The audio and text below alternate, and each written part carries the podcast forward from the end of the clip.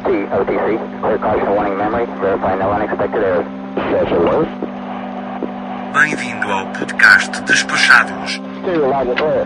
Three loud and clear. Hello, four loud and clear. produzido e apresentado por Mindset.net. Episódio 39. Relato de viagem, parte 1. Bolívia. Apresentação. Foca. AudioSpec!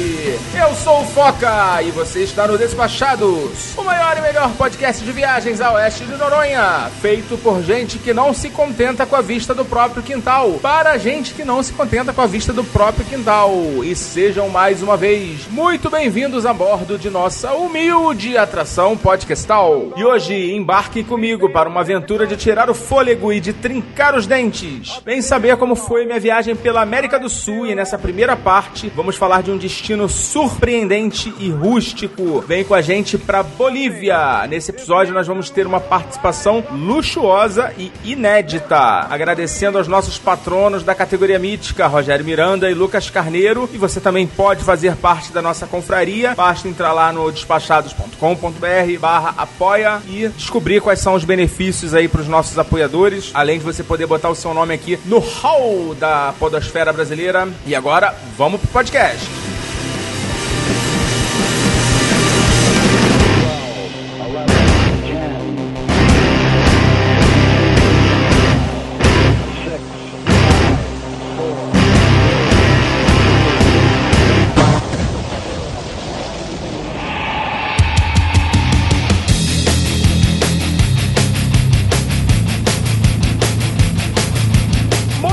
Bem, vamos começar esse episódio especial com o relato da nossa viagem agora recente para América do Sul. E hoje eu tenho aqui ao meu lado uma convidada muito especial. Bem-vinda ao podcast Despachados, Dona Foca. Dona Foca, mas tá mancada na sua cara. Muito prazer, pessoal. Eu sou Úrsula, esposa do Foca, e é um prazer estar aqui com vocês. Ai, que bonitinha. A gente vai fazer esse episódio especial, conseguir convencer minha esposa a participar desse, desse programa e também atendendo a pedidos, né? Uma galera tá pedindo para você Pois participar é. O povo tá querendo fogo no barquinho. no parquinho. Mas enfim, é, vamos começar a nossa viagem, começando a falar do de como começou essa viagem. E eu já há algum tempo já que eu tenho uma vontade grande de conhecer o Atacama, né? A gente já tinha viajado ao Chile em 2014, então eu consegui passagens em promoção, como sempre, né? Que eu não escolho meus destinos, é os melhores destinos que escolhe para mim. E consegui uma passagem para fazer Santiago, é, Mendoza e só, né? E voltando para São Paulo. E aí a gente decidiu não ir para Santiago, né? Não ficar em Santiago, a gente já conhecia, ir para o Atacama. Então a gente comprou as passagens e a nossa primeira parada era Santiago. A gente tinha um voo muito cedo.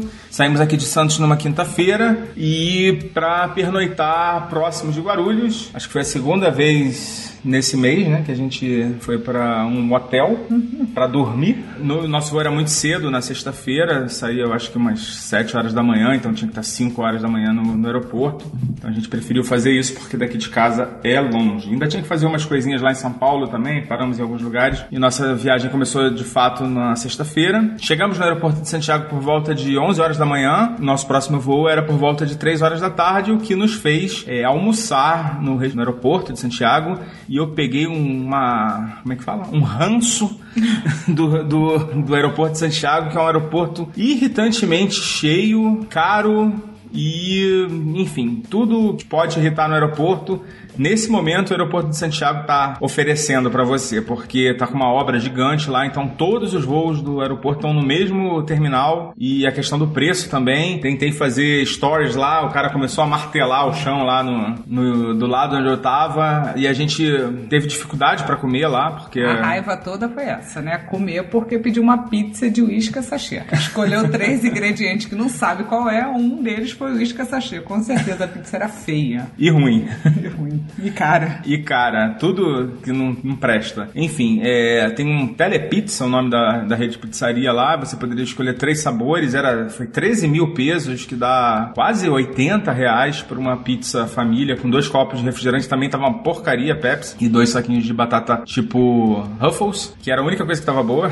Mas enfim, é, fiquei muito puto. Outras opções que tinham lá eram, eram mais caras, mas com certeza não teria passado tanta raiva. Basicamente, qualquer coisa no, no aeroporto pra você comer é 10 mil pesos, que dá 65 reais, né? Um hambúrguer com Coca-Cola, é, enfim. A gente não sabia que tinha um McDonald's dentro da área de embarque, teria sido muito melhor, porque o preço do McDonald's lá não era muito diferente do daqui, era só um pouco mais caro, mas com certeza não Seria melhor. Enfim, fomos para nossa primeira, segundo trecho. Aliás, primeiro trecho, uma coisa que eu esqueci de falar é que a gente sempre faz a reserva de assentos com um assento na janela, um assento no corredor, deixando do meio vazio. E nesse primeiro trecho, para nossa alegria, Não foi ninguém. não foi ninguém. Ficamos com as três cadeiras pra gente. E foi o único trecho também da viagem toda, né? Dos cinco trechos. Acabou o pau, foi.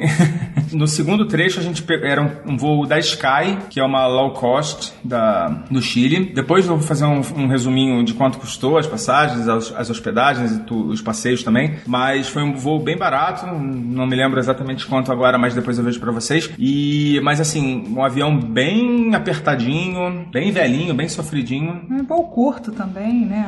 Não... É um voo de duas, Estranho. um voo de duas horas, assim, nada demais. Mas o que mais estressou nesse primeiro momento é porque a gente estava vendo os eh, gabaritos de bagagem de mão e eu tava vendo que a nossa bagagem não ia caber. E eles estavam bem assim na entrada do, do portão. Só que depois eu percebi que não era da Sky, era de uma outra companhia que tem no Chile. É, eu nunca tinha visto o gabarito deitado, assim, você teria que botar, a, em vez de você botar a mala em, em pé, teria que botar a mala deitada. Eu, eu nunca tinha visto isso. E com certeza minha mala não ia entrar por causa das rodas. Mas depois eu vi que no cantinho, assim, ainda não tá. O pessoal ainda nem tinha chegado, o pessoal da empresa aérea, né? Esses voos low cost, normalmente eles chegam bem em cima do voo, assim, faltando uns 15 minutos, 20 minutos. É, e eu vi que tinha um gabarito lá, botei minhas malas, entrou tudo bonitinho. É, outra coisa que a minha digníssima esposa está me lembrando é que a gente decidiu não levar bagagem despachada. Né? Essas, essas passagens todas que eu comprei não davam direito de despacho de mala. E eu fiz umas contas, assim, por alto e vi que ficaria quase o preço da passagem para despachar uma única bagagem. Então a gente decidiu fazer só com bagagem de mão. O que foi um problema, porque a gente tá viajando no inverno para um lugar frio. Casaco faz volume, né? Muito volume. É, a gente até conseguiu resolver mais ou menos a questão do volume com umas, uns sacos plásticos que você Uma benção esse saco. é, foi dica da Rê Nunes, obrigado Rê. É, a gente comprou quatro sacos desse, como é que chama? Zip? É tipo um ziplock, tipo um zip, né? Um saquinho daquele com zip, que você bota as roupas, soca as roupas dentro dele, senta em cima, fecha, e aí ele fica bem, bem prensadinho. E esse é o barato desse saco em especial, porque tem outras versões dele, mas tem que usar o aspirador de pó, né? E a gente não teria um aspirador de pó no deserto para poder usar. Então, ele só deu certo porque a gente conseguia sentar nele e tirar o ar. Muito bem. Isso acaba tendo um outro problema, né? Que é o peso da mala. E isso no final da viagem foi um problema. Mas depois, mais pra frente, eu conto por que que isso se tornou um problema. Mas no início, primeiro voo a gente foi com as malas dentro do avião. E o segundo voo da Sky também a gente embarcou. E as malas foram, foi tudo com a gente, né? Outra coisa que a gente levou também foram sacos de dormir, que fazem bastante volume, mas que foram bastante úteis também, né? Muito. Na verdade, ele é um outro volume, né? Se eles quisessem implicar, eles implicariam como sendo outro volume. Porque a gente já tava com a bolsa bem grande, né? Minha bolsa é quase uma mala, o saco e a mala de mão. É, no primeiro voo eu botei o saco de dormir dentro da, dentro da mochila, mas conforme a viagem foi evoluindo, o espaço dentro da mochila foi acabando e a gente foi levando na mão. Apesar de que se eu quisesse levar um travesseiro, ele não poderia contar como volume, né? E ele é um, não tem problema de levar na mão, porque ele não, não, não causaria nenhum problema pra ninguém se ele voasse dentro do, do, do avião, por exemplo. Bom, seguindo a viagem, a gente chegou na cidade de Calaman, já por volta de 5 horas da tarde. Contratamos o transfer para São Pedro, de Atacama. Esse transfer, ele compra ele já ida e volta, né? Já te dá o papelzinho do pagamento da volta, sai mais barato comprando ida e volta. Só que tem que lembrar que um dia antes de voltar tem que ligar para poder marcar a sua volta. É, esse trans muito bom. É Transvip o nome da empresa. E a gente saiu de lá por volta de 5 e pouca. Pegamos assim o finalzinho do dia na estrada. Chegamos no, na cidade de São Pedro no início da noite. E o nosso motorista ficou perdido lá, não Perdido. sabia, não conhecia o hostel de ninguém que estava dentro da, da van. Então, o pior é que ele se perdia com GPS, né? Ele Pois se- é. Eu, nem eu consigo. E olha que eu sou perdida. Não sei É. se eu tô indo ou tô vindo. Pra ter, ideia de, pra ter ideia de quanto que o cara se perdeu, a gente teve que botar no nosso Google Maps e Waze pra ir guiando o cara pra levar a gente pro nosso hostel. A gente que nunca tinha estado lá. Mas enfim, é, a gente chegou no nosso hostel. E esse primeiro dia a gente só deu uma voltinha lá na- no centro de, de São Pedro pra fechar o nosso passeio, né? Que a gente ainda não tinha pago 100% do passeio, do primeiro passeio que a gente ia fazer, que vai ser o que a gente vai falar nesse primeiro programa do relato de viagem. E esse passeio ele a gente contratou com a empresa Cordilheira Traveler e eu só tinha pago 30% do, do valor, né? De dois passeios, de dois tours, né? De, de três noites, que é o que sai de São Pedro vai até o salar do Uyuni, na Bolívia, e depois retorna para São Pedro, porque os nossos voos voltariam de Calama, então a gente teria que voltar. Não ficaria muito caro também pegar um voo de- da Bolívia para Calama. Aliás, eu nem sei se tem voo da Bolívia para Calama. Eu acho que lá do Uyuni não, teria que fazer uma puta viagem lá dentro da Bolívia. Então não faria sentido. Esse passeio que a gente contratou com a Cordilheira foi também indicação da Rio. Eu conheço outras pessoas que já fizeram esse passeio com essa empresa, mas tem assim diversas empresas que fazem é, esse tour. Depois a gente vai falar muito da empresa, falar muito da qualidade de serviço e da, da assistência no- do nosso guia né, durante a viagem. A primeira coisa que a gente foi resolver foi isso, que era a questão do, do pagamento. A gente pagou, o rapaz lá explicou pra gente o circuito, mais ou menos como é que funcionava, o que, que a gente tinha que levar. Ele lembrou a gente que a gente tinha que levar toalha, eu não estava ligado nisso. Papel higiênico, né? Água. É. Ele, ele dá uma explicação boa, né? Dá uma assistência.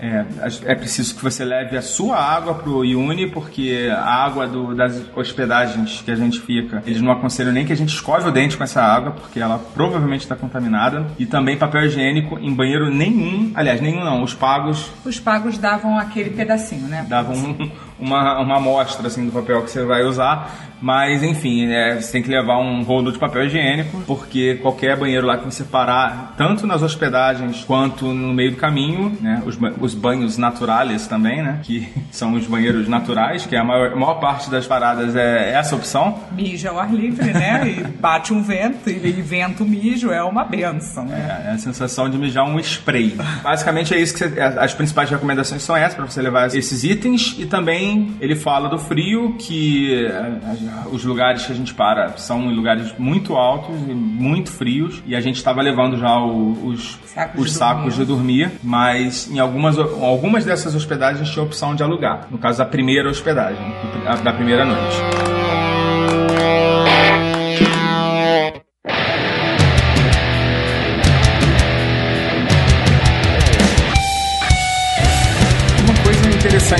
Desse passeio pro Iuni, pro Salar, é que todo mundo que eu conversava me dava assim mil recomendações e algo que me deixou muito preocupado. Eu quase que eu não contratei esse, esse, esse passeio, porque eu tava muito preocupado com a minha esposa, dela não gostar, dela querer morrer no meio do caminho. E, é, é um risco, né? Porque eu já tava achando que ia voltar divorciada de lá, porque eu sou carioca, 18 graus pra mim é frio demais, eu já tô de bota, gorro, cachecol.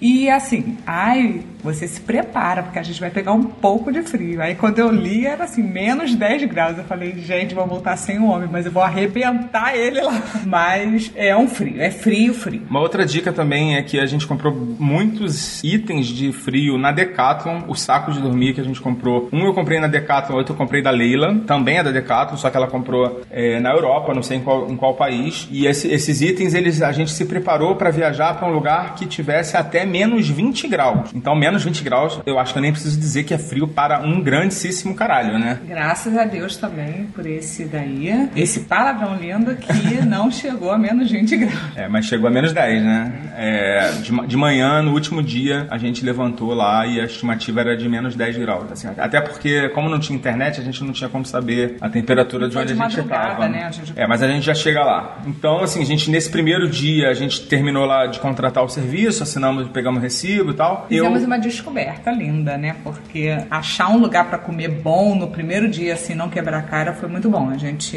jantou no Café Barros, um menu turístico que a gente sempre tá atrás desses menus, né? Porque é um preço bom, ele é completo e eu gosto muito. Aí a gente achou esse menu lá no Café Barros. que era bem do ladinho ali da, da nossa agência. A gente tinha uma dica de um restaurante para procurar que estava fechado, que eu até achei que tivesse fechado para toda a temporada, né? Porque era uma sexta-feira, ele estava fechado, imaginei que ele não fosse abrir mais. Depois no final da viagem a gente viu que não que ele estava fechado só nesse dia ou sei lá, só nesse final de semana, não sei porquê. Que era o- um café que fica na, era um restaurante que fica numa pracinha, a única pracinha da cidade e é o único restaurante da pracinha. E eu esqueci o nome do restaurante. Depois eu vou pedir pro editor colocar o nome aí no, na mágica da edição. Ô, gente, o nome do restaurante é La Plaza. E a gente também. A gente não fez mais nada nesse dia? A gente tinha mais alguma coisa pra resolver, agora eu não lembro o que, que, A gente que era. comprou água, chocolate, as coisas pra É, levar. exatamente. A gente comprou as coisas pra levar, é, comemos nesse Café Barros, que tem esse menu turístico que tava muito gostoso, com entrada, prato principal, sobremesa e um suco, que era que todo. quatro vezes a gente comeu lá era suco de melão. A gente comeu quatro vezes no Café Barros, em acho que oito refeições, a gente comeu metade lá na- no Café Barros. Mas, mas a comida é boa e, e é barato, assim, não é muito caro, né? Não, não arranca o fígado pra você comer. Porque os restaurantes de lá ou são muito simplesinhos e tal, muito caseiro, e aí você vai pagar realmente mais barato, ou são muito top, muito fodões e vai ficar caro, se você for comer nesses restaurantes mais sofisticados. Quanto era? Era 7 mil pesos. 6.500 pesos, que custava o menu turístico, aí mais 10%, né? Mais 650, dava 7 mil pouquinho por pessoa. Isso dá exatamente, dá exatamente R$ 44,68. É. Convertendo assim não é tão barato. Não, mas para um jantar para um almoço completo, com entrada, prato principal, sobremesa e bebida, e é o preço do Brasil. No, no- na, na ruim de tudo, você paga isso para comer em São Paulo, no Rio, enfim, em Santos. Ainda bem, foi um dinheiro bem gasto. Todas as vezes estava muito bom. Então, esse foi o nosso primeiro dia, não deu pra aproveitar muito, a gente chegou muito tarde lá em São Pedro. E nos dias seguintes a gente já teria que sair. Não, não, não. Vai falar do rosto. A Mônica, uma fofa. A Mônica, uma fofa, que depois Uma graça. não foi tão fofa no final, mas enfim. Para de ser boca Depois de eu falo. boca de fonfon. Ele, ela atendeu a gente muito bem, vendeu água de garrafa. Vendeu dois garrafões grandes por dois mil pesos, que é o preço de todos os lugares lá. Chuveiro que... bom, quarto limpo, calefação. Calefação é uma palavra que me faz ter saudade de vários momentos, né? Porque muitos que a gente passou não tinha um quarto quentinho e tinha que dormir de roupa de frio, mas lá tinha. Era bem é, simplesinho, mas tinha. É um hostel super pequeno, né? Fica bem localizado, bem próximo do centro. Mas uma coisa importante é o nome do coisa que eu tô tentando achar aqui, né? Que eu não anotei aqui pra falar.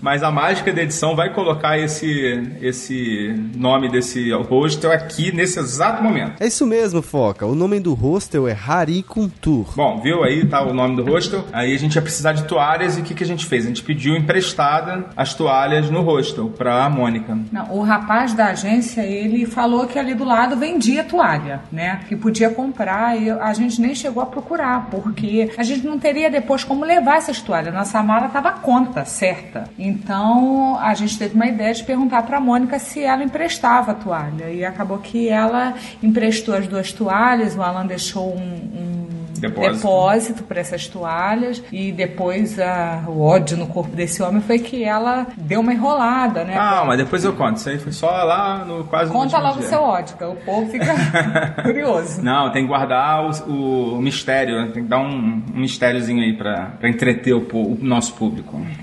Então, esse foi o nosso último dia, dormimos muito bem lá, tomamos nosso banho número um da viagem.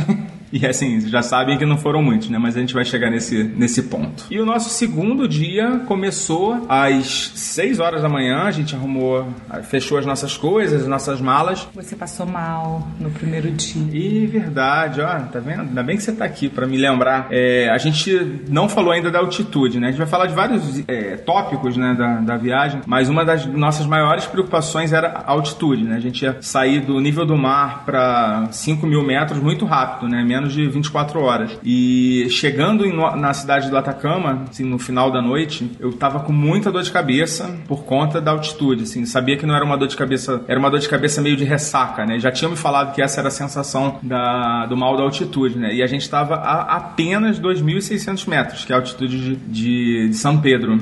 Engraçado lá em São Pedro, muita gente passa com umas garrafinhas de água mineral com chá. A gente sabe que é chá, mas a gente não estava entendendo o porquê daquele chá. Eu não sabia. Eu, pelo menos, você sabia? Não, eu sabia que, que o pessoal tomava chá pra chá É, de coca, né? Eu não sabia. E o pessoal com aquelas garrafinhas e tudo, e ele começou a falar que tava enjoado, tava isso. Aí ele falava assim, a sensação é de ressaca. Eu falei, acabou comigo, né? Porque eu nunca tive uma ressaca na minha vida. A minha primeira ressaca foi mais pra frente, que a gente vai contar. Mas eh, a gente também tomou chá, não se preparou. A gente chegou chegando, né? Chegou no alto. É, a, a preparação, assim, que eles falam é pra você tomar muito líquido, evitar comer carne vermelha no dia anterior e também evitar álcool, né? Porque se já dá ressaca sem álcool, imagina com álcool. Foi isso que eu fiz, mas assim, de noite eu passei bem mal. Levei muito remédio, né? A gente levou muito aspirina de um grama, enfim. A gente tava bem preparado e assim, no dia seguinte eu amanheci bem, amanheci bem melhor. Tomei mais remédio, assim, de maneira preventiva, né? Ainda tava- muito preocupado, né? Porque imaginei que, pô, em 2600 já tava passando mal. Imagina quando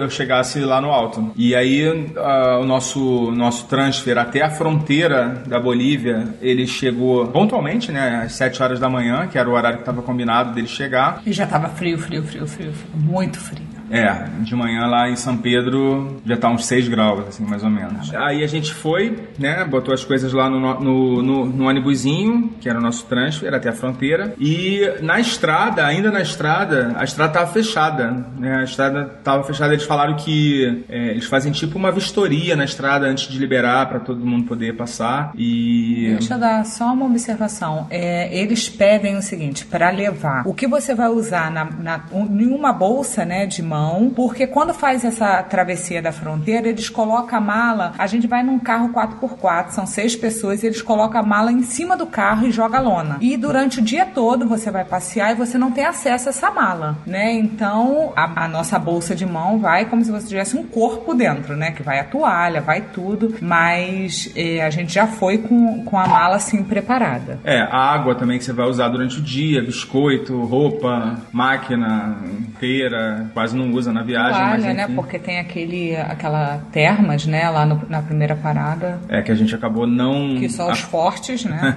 É, a gente já vai chegar lá. A gente acabou não aproveitando a- a- o banho que tinha na primeira parada em- com águas termais. Depois disso, a estrada foi liberada, a gente ficou parado uns 20 minutos. Chegamos uma hora depois, mais ou menos, uns 40 minutos depois, a gente estava na fronteira para sair do Chile. Né? É, a gente sai do Chile, para sair é bem, é bem tranquilo, basta você ir lá e entregar um, o RTI, que é um papelzinho que eles te dão na entrada, você entrega na saída, dá uma carimbada no seu passaporte, e aí você volta pro ônibus e mais uns 10 minutos, eu acho, para chegar na, na, na fronteira boliviana. É, então tem, tem, que ter um um. carinho muito grande. Quando chega no, em Calama, entrega o PDI, né? Aquele Não, não, quando papel. você chega em Santiago. Quando Isso. você chega no primeiro, no primeiro aeroporto. E daí eles não explicam nada. Ele entrega o papel, bota dentro do teu passaporte aquele papel e ele tem escrito bem grande, PDI, e você não dá muita, muita importância, né? Tanto que um casal que estava com a gente, ela amassou esse PDI e jogou na bolsa. Só quando o guia da agência falou que é obrigatório, porque eles ficam com PDI, é nessa vez que Na eles- saída do Chile, você tem que entregar o PDI. Então, se você não tiver, você nem sai do Chile, né? Você já fica, só fica lá em São Pedro. É, e outra coisa, eles pedem o PDI nas hospedagens. Me pediram tanto no hostel de Santiago quanto na, Ah, verdade. no hostel de São Pedro.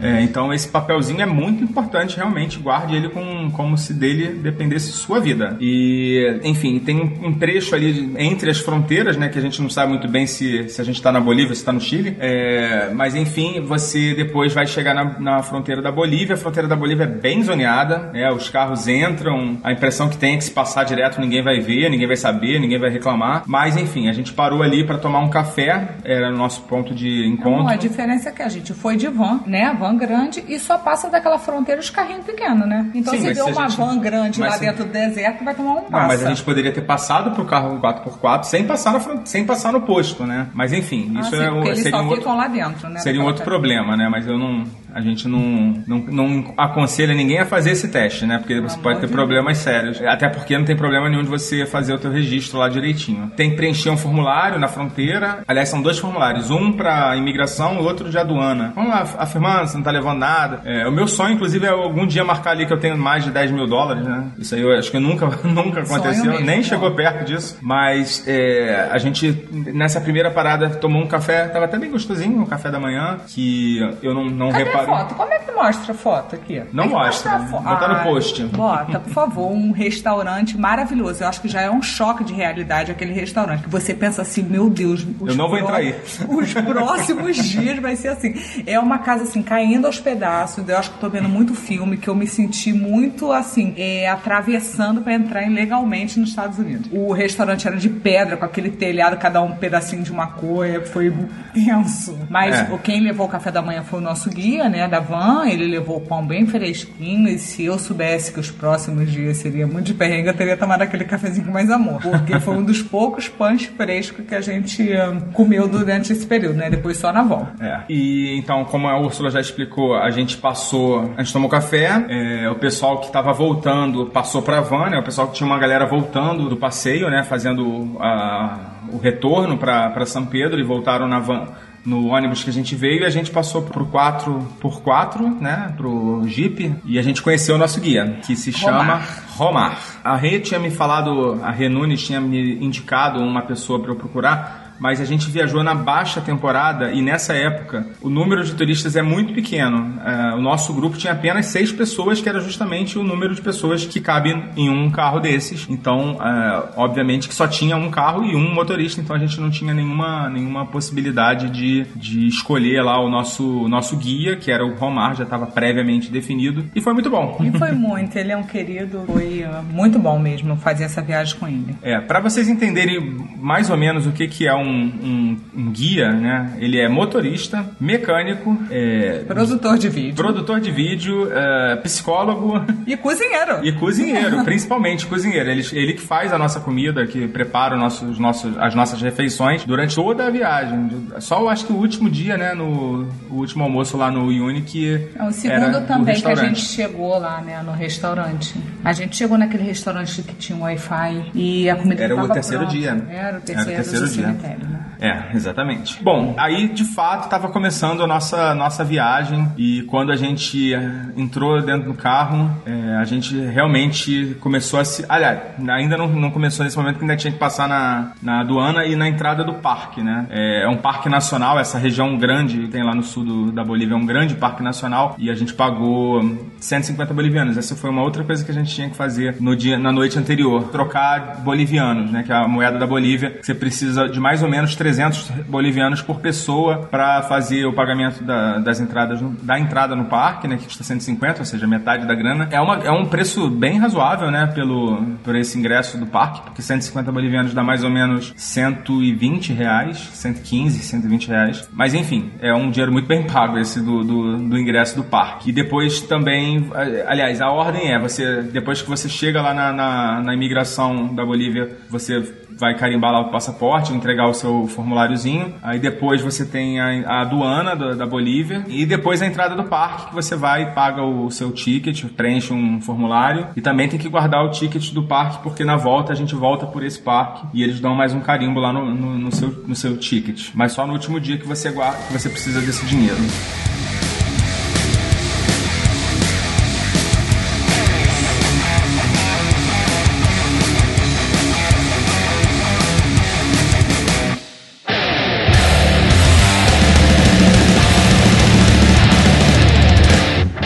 E aí depois que você faz toda essa burocraciada toda, aí sim começa o passeio. A gente começou a nossa viagem é, por dentro de uma região de planície do, do- da Bolívia, que é um mega deserto e as, e as paisagens já de cara assim são surreais. Quem, não sei se você, alguém, se o pessoal acompanhou pelo Instagram, a gente postou muita coisa, mas eu vou fazer um, um post com imagens dessa viagem, vou botar junto com essa postagem do, do episódio, porque realmente é, faz falta as imagens, porque senão a gente vai ficar falando aqui. Apesar de que as fotos não, não darem toda a dimensão, né? Dão uma boa ideia do que, que a gente passou lá. E as primeiras paradas lá no- na Bolívia foram as lagunas altiplânicas, que são a Laguna Blanca. Elas têm, são basicamente as cores da, da água, né? Ele explica bem por alto, assim, por que, que a- é, elas têm a cor, né? A primeira é a branca e essa Laguna Blanca é muito bonita. Você lembra? Tava, assim, esse primeiro dia a gente pegou muito frio, muito frio e muito vento, né? Tava um vento bem forte nas paradas, mas a gente parou em todos os lugares, a gente saiu do carro, não, não deixamos passar nenhuma. Ele dava mais ou menos 20 minutos, né, para tirar as fotos. Ele, antes da gente sair do carro, ele dava aquela explicação, a coloração era por conta disso, daquilo. E depois das duas lagunas, a gente parou no geyser. Sim, num geyser bem fedorento, né? Não é geyser ou é geyser? É geyser, eu acho. Você quer parar, então? que droga. Mas enfim. É, pode falar geyser ou geyser, Parou nesse geyser e eu achei bárbaro aquela fumacinha saindo do chão e tudo. Só que eu inventei de tirar foto pulando pra fazer um bumerangue. E aí que deu PT total, porque eu comecei a passar mal, eu achei que eu fosse desmaiar, uma dor na cabeça, e eu falei assim, olha, eu vou pro carro. E quando eu cheguei no carro, eu perguntei pro Romar assim, é, por que eu tô passando mal? E ele falou assim, 5 mil de altitude. E foi onde a gente chegou no pico mais alto, né? Eu acho que a gente chegou a 5,300, mas 5,200, eu acho. é, esses 5 mil bateu forte e foi aí que eu conheci minha primeira ressaca. Graças a Deus não foi ressaca de bebida, foi ressaca de altitude. E eh, perdi o dia, né? É, logo depois desse geyser. Quer falar alguma coisa do geyser? Não, eu achei meio sem graça o geyser. As lagunas eu achei bárbaras, assim, as imagens de, das montanhas ao fundo. A gente, por sorte ou por azar, sei lá, a gente foi no inverno e eh, tinha neve no topo das montanhas. Então, assim, as imagens que a gente teve nesse primeiro dia, pra mim, foram muito impactantes. Inclusive, teve, não sei se foi na primeira ou na segunda parada que apareceu a, a raposa. Ah, eu acho que foi num caminho, né? Num trânsito de uma pra outra. Ela apareceu. E eu fiz uma foto, assim, que ficou sensacional, assim, não é porque eu tô na minha presença não, mas ficou... Modéstia à parte. Publiquei ela no Instagram, depois quem puder vai lá dar uma olhada. A gente tava meio traumatizado do Kruger, né? A gente não, não levou uma máquina fotográfica decente, então na minha última viagem para os Estados Unidos eu comprei uma máquina bacana. Tem uma outra história da máquina que depois... Que não daria pro Kruger também, essa máquina que comprou, porque o Kruger tem uma outra dinâmica, né? São os canhões. É, não, mas ajudaria, né? Seria melhor do que tirar foto com celular, Claro. né? Uma, uma lente de 200mm dá pra puxar ba- bastante no zoom e depois dá pra puxar um pouquinho na, na qualidade da imagem, né? Bota na, na qualidade máxima e você joga o, o zoom e dá pra, dá pra salvar, né? Você Ah, cons- o conseguiria algumas fotos que Na eu... hora que sair aqueles canhões de dentro da janela do carro, meio que apavorado. Mas... É, Ela tá falando do Kruger, não Do Kruger, é. Não, do- lá no deserto a máquina foi ótima. Eu fico feliz de ter brigado por essa máquina. Porque não conta pra ninguém, mas ele queria vender a máquina antes de usar. e eu briguei A máquina ela. já estava vendida, inclusive, pro Walter, que é nosso ouvinte. Mas Walter pagou bem pago esse, essa venda mal feita. Bom, esse é um outro assunto para um encontro do Despachados. Tá me devendo, Walter. Mas voltando a- ao- aos 5.200 metros do geyser, é, a gente realmente, eu tava me sentindo melhor em relação ao dia anterior, né? Mas a gente sente muito cansaço. Você não, você, sei lá, escova o dente, você parece o que cansaço é absurdo. correu uma maratona. o dente e você ficar podre. E assim, tudo que você tem que fazer, você tem que fazer devagar, bem com calma, bastante calma, porque realmente você se sente muito ofegante. Eu já não sou nenhum atleta, né? Então. É, eu que quero levantar da cama 10 minutos antes de sair, você imagina, se arrumar a escovar o dente, lá, lá, lá, morri. É. Eu entrava no jeep morrendo. Então, assim, a gente depois lá do, do geyser, que eu não achei nada demais, achei isso interessante, que eu nunca tinha visto um geyser de perto. É, um cheiro de enxofre bem forte. E ele pediu pra gente tomar muito cuidado, porque uma pessoa uma vez caiu lá na- dentro do geyser e não conseguiu sair. Então, Misericórdia, Rodrigo. Putz, cidade alerta você total. a água acho que é 95 graus, é quase 100 graus a temperatura da água, é muito quente. Então, depois do geyser, a gente seguiu para nossa hospedagem, para o nosso hotel, entre muitas aspas. Muitas, não, não chame isso de hotel. É uma hospedagem que a, a dona da casa faz uns quartinhos e fala que aquilo dali cabe gente. Pois é, e cabe mesmo.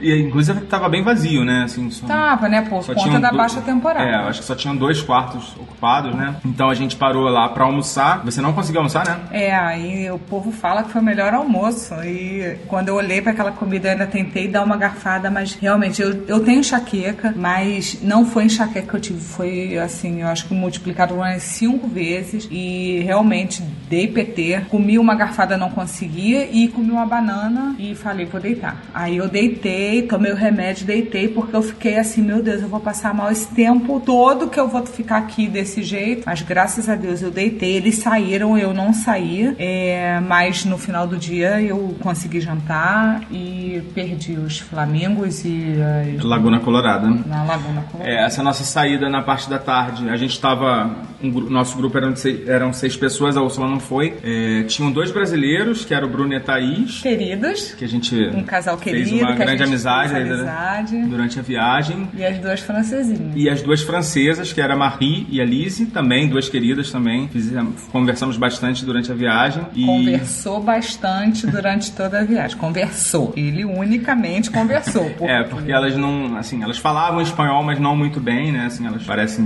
ter um nível mais avançado de inglês, elas preferiam falar inglês e eu conversava com elas mais em inglês, mas enfim, isso também não vem ao caso. Não vem porque eu conversava com a Thaís e com o Bruno e deixava você conversando com as francesas. E a gente foi pra Laguna Colorada e ao, co- ao contrário das outras lagunas que tinham coloração é, derivada de minérios que tinham na água, a Laguna Colorada era por conta da alga. E é a mesma alga que dá a coloração da penugem dos flamingos. Ai, que legal. Os flamingos nascem branquinhos e eles vão ficando rosados, né? Até a ponta da- das, asas- da- das penas bem vermelhinhas depois quando eles ficam mais velhos. E essa laguna foi uma, foi uma experiência assim muito, muito, muito, muito única, porque ela era muito maior que as outras. É, o cenário dela era muito maior, era muito mais bonito, muito, muito mais montanhas, assim, a gente já estava num lugar muito mais amplo, assim, sei lá, não sei explicar direito qual era a diferença das outras, mas você perdeu. Sinto na sua voz a sua preocupação comigo, inclusive. Você perdeu porque é, nesse primeiro dia foi com certeza o lugar mais bonito. Tinham outras aves, não eram só flamingos. E a gente tinha um mirante, e tava ventando muito, muito, muito, muito, muito. Quase levou a, a, a Thaís. A Thaís teve que- pequenininha, né? Teve que botar as magrelinha. pedrinhas no bolso. E a gente, além disso, também tirou foto com as lhamas, que tinha um grupo de lhamas e não eram selvagens, né? Eram lhamas mesmo. É, Estavam ali no. Era tipo uma- um morrinho que a gente tinha um mirante lá em cima e você descendo pra voltar por baixo. Porque lá em cima o vento era muito pior do que lá embaixo. Então a gente, logo que a gente percebeu isso, a gente foi descendo e ali tinha umas lhamas no meio. É, eu acho que foram as- provavelmente as fotos mais bonitas da, desse primeiro dia. Queria. Tem que voltar. Tem que Mentira. Desisti. Não precisa. Eu acho que não, por isso não, né? Vocês vão perceber durante o nosso relato que é uma, é uma, uma experiência muito intensa, né? Muito única. Que você não, pra é gente, única de verdade, pra fazer uma única vez na sua vida, mas precisa ser feito porque viver o deserto é uma experiência extraordinária. É tudo que você vê lá, você não consegue achar em um outro lugar com tamanha beleza, cru, né? É tudo muito Uma experiência muito autêntica, né? Ah, é muito, de verdade. É, muito diferente, sem.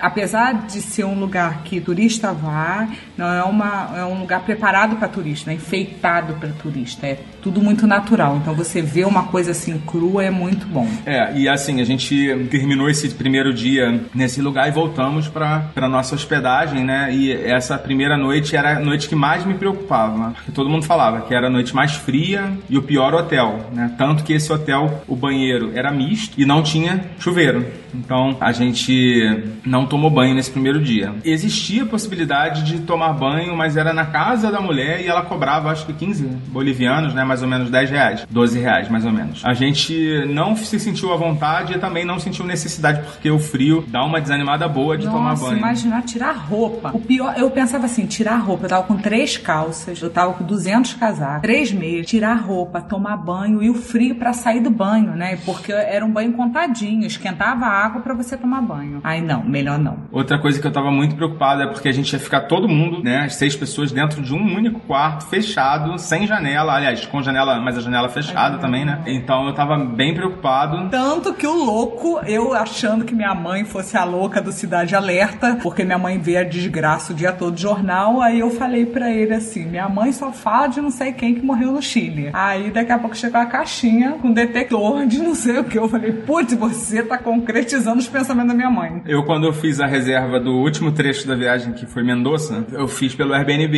E quando eu fiz o- pelo pela reserva, apareceu um alerta do Airbnb, porque tinha acabado de acontecer aquela tragédia no, em Santiago. E falando que aquela, aquele apartamento não tinha detector de monóxido de carbono para eu providenciar o meu. Aí, bom, vou ver quanto custa esse troço. Aí fui no Mercado Livre lá, era 60 pratas, já com frete, eu acho. Comprei e levei. E mais por esse primeiro dia que tinha essa questão de ficar todo mundo junto dentro do mesmo quarto. E um colega do grupo, agora eu não vou lembrar quem, me perdoe aí se você estiver ouvindo, mas comentou que a mulher dele, a esposa dele, não conseguiu ficar dentro do quarto de tão sufocada que ela se sentia. Eu não me senti sufocada, né? Eu acho que vale muito do psicológico na vida da pessoa, porque é desesperador você dormir com seis pessoas, saber que todo mundo tá respirando teu ar, é meio tenso realmente. Mas o cansaço do dia, né? O cansaço da, pela altitude, bem. É, mas o e assim, outra coisa, o quarto não é tão pequeno, né? O quarto, não. apesar de não ter nada, nenhuma tomada para ligar um carregador de celular, ele é um quarto razoável, tem um tamanho razoável, então tem ar suficiente ali para passar a noite. Tanto que eu liguei o, o detector assim que a gente dormiu, ele estava marcando zero e no final da noite, né, na verdade de manhã, na manhã seguinte, o, o detector estava marcando 90 ppm, que é a medida lá de,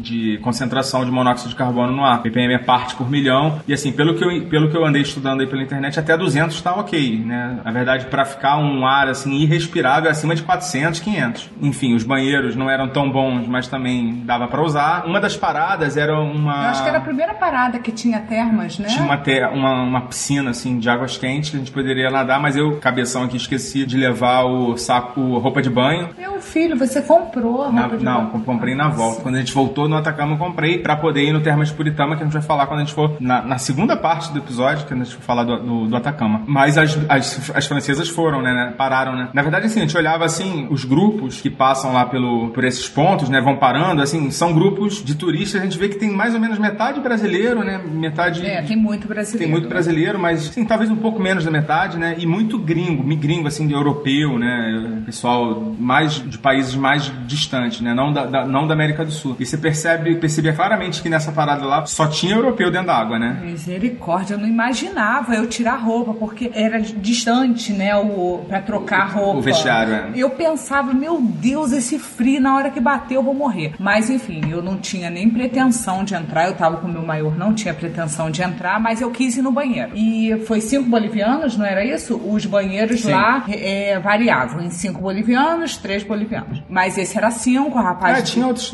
assim, esse era bem caro, né, do parque. É. Né? O rapaz deu aquele rolinho de papel e eu fui no banheiro. Quando eu entrei no banheiro, é, tinha dois buracos no vaso. E tá, tinha uma plaquinha dentro dos buracos. Pipi, Totô, Xoxô. Era uma coisa assim.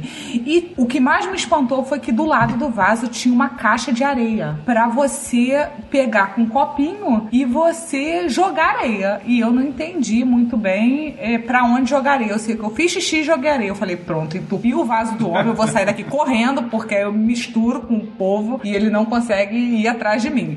Mas fiquei meio traumatizada com aquele banheiro do, da areia, que eu me senti um gato, né? Mijando e jogando areia. Então, é, essa foi a nossa primeira noite. A gente dormiu essa primeira noite no saco de dormir. Cada um na sua cama. Cada um na sua cama, porque as camas são de solteiro. E aconteceu uma coisa nessa noite. Eu vou contar. É, me deu muita vontade de fazer xixi. É, porque a gente fica bebendo água o tempo todo por Muito. conta da, da, do mal da, da, altura e realmente é, é necessário que se beba muita água mesmo. E daí eu ficava assim: ah, não, não vou sair daqui. Porque ele fechou meu saco de dormir e botou as cobertas cobertas por cima. Então eu sabia que ia dar um trabalho para poder abrir aquele saco, tirar as cobertas. Aí eu fiquei assim, não, eu vou esperar mais um pouco. E o banheiro era longe, né? Ah, ainda tinha isso. Do outro lado O do quarto hotel. era de um lado do, dessa hospedaria e o banheiro era do outro lado. E eu só ficava imaginando aquele corredor escuro. E eu falava assim, não, vou cochilar mais um pouquinho, daqui a pouquinho já tá na hora de acordar. E eu fui nessa até que eu tive um sonho que alguém falou para mim no meu sonho assim, o banheiro é ali. E eu falei, cara, eu vou levantar agora que eu vou mijar esse saco, essas roupas. E daí eu consegui tirar as cobertas, sair do saco. E eu fui com toda a delicadeza do mundo para poder chegar nele, né? Pra ele não assustar, para não incomodar as pessoas. A, minha preocupação era alguém acordar e eu estar indo no banheiro. Eu fui pegando a perna dele, aí eu fui botei a mão no peito dele. Aí eu falei assim, amor, nossa, mas o homem deu um chilique. Ai, Jesus! Eu falei, pronto, acordou todo mundo. Eu falei, amor, me presta telefone que eu preciso no banheiro. Eu falei assim, tem um gato no meu peito. Ih, não tem gato aqui. louco, louco. E eu, pra esquentar meu pé, coloquei umas bolsas de mercado, bolsa plástica no pé. E ele me deu a lanterna pra ir no banheiro e eu fui fazer plá, plá, plá, plá, plá, plá no corredor. Foi tenso, mas consegui fazer xixi, não fiz vergonha e deu tudo certo. Essa foi a nossa primeira noite e esse foi o nosso primeiro dia que terminou com esse. Esse pequeno. Essa- evento. Esse primeiro dia todo mundo falou muito dele, né? Os guias falam, ó, o primeiro dia é o pior dia e a gente nem achou tanto, né? Se eu não tivesse passado mal, ia ser um dia até muito agradável, né? Porque foi É, pra mim foi. foi os, dia, os melhores eh, lugares que a gente foi é no primeiro dia, né? Sem contar com o Salar de que foi pra mim o mais bonito, mas o primeiro dia Calma, seria a gente vai chegar lá. espetacular se É. eu não tivesse passado mal. Pra mim foi uma surpresa, porque assim, eu achava que a gente fosse ter uma viagem penosa até chegar no Salar e depois voltar penosa de novo. E na verdade não foi. O caminho todo da nosso foi muito gostoso, muito, as paradas foram muito legais, os lugares que a gente passou nesse primeiro dia e no segundo também, a gente vai falar daqui a pouco.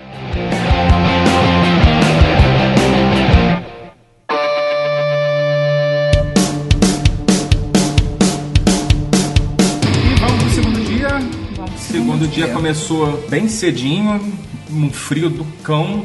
Novidade. De manhã, assim, parece que é o pior horário, assim, a gente dentro do quarto até deu uma esquentada, assim, é, o quarto, além de não ter calefação, parece que as paredes não eram muito, né, não, não seguravam muito o frio do lado de fora, mas na primeira noite, eu acho que conta do calor humano, né, É, de ter muita gente no quarto. tanta gente dentro do quarto respirando mesmo ar, deu uma esquentada, assim, esquentada entre aspas, né? Não, porque quando a gente foi deitar, quando a gente entrou no saco de dormir, tava muito frio, muito frio. Acredito que menos, de- assim, com certeza menos de 10 graus dentro, dentro do quarto. E isso é muito frio, né? Pra gente estar acostumado a dormir no, no quentinho, né? Acima de 20 graus sempre, né? Mesmo com ar-condicionado, dificilmente baixa de 20 graus. Então, de manhã, a gente levantou e quando a gente saiu do quarto, a gente teve um, um leve choque, né? Porque tava do lado de fora tava muito mais frio que dentro do quarto. E essa primeira manhã foi escovar o dente com aquela água quase congelada, né? Pois é, doía o dente, a água mineral, a gente levava água mineral para escovar o dente, quando a gente jogava na boca doía o dente, que a água estava gelada. Uma coisa muito importante é que não tinha nesse primeiro hotel que a gente parou, a luz só acendia sete e meia da noite, né? Não tinha tomada,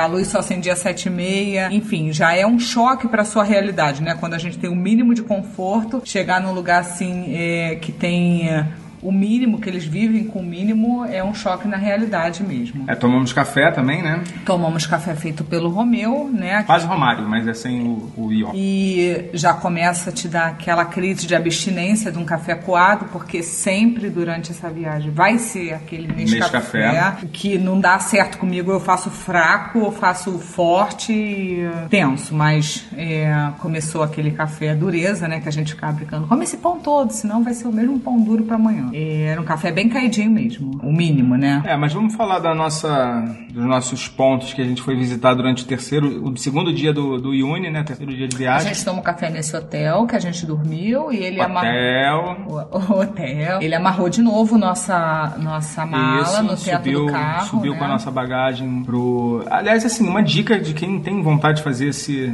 esse passeio é tentar deixar o máximo de coisa possível para trás, lá no, no Atacama, tentar guardar em algum rosto, levar uma, uma mochila, porque assim, você não vai precisar de praticamente nada é. do que tem dentro da sua É mala, porque né? a gente não só ficou um dia naquele hostel, né? Do primeiro dia e depois a gente encerrou a conta, porque o Bruno e a Thaís, esse casal que, que fez esse passeio, fez o deserto com a gente, eles deixaram é, a, a bagagem toda no, No hostel hostel, é. dele, né? Ficou pouca diferença. É, pra eles valeu a pena, porque ele, o dono do hostel deu um mega desconto pra eles fecharem o período inteiro. Então ficava mais barato ele fechar o período inteiro e deixar lá vazio do que faz, fazer só poucos dias e depois ter que, enfim, mudar de hostel. Mas pra gente não, a gente fez, ficou no primeiro hostel e teve que levar tudo, né? Mas assim, quem puder, puder negociar, de repente, a gente poderia ter pedido pra deixar lá em algum canto, né, uma mala, de repente levar uma mala só, porque fica, é chato, né, ficar todo dia É. tem que botar as coisas pra cima e tem dia que você tem que fazer isso mais de uma vez, né? No último dia, por exemplo, que você depois troca de carro, né? Mas enfim, a gente tomou café e saiu para nossa primeira parada, que era também na, na Laguna Colorada, né? Um outro mirante que chama Águas Calientes, que é onde brota uma água quente e aí ficam muitas aves lá próximas desse ponto, porque de resto a laguna que estava toda vermelhinha assim no final do dia, estava branca de manhã, tudo congelado. Só nesse ponto que, que brota água quente que não tava, mas não, não tava vermelho também, porque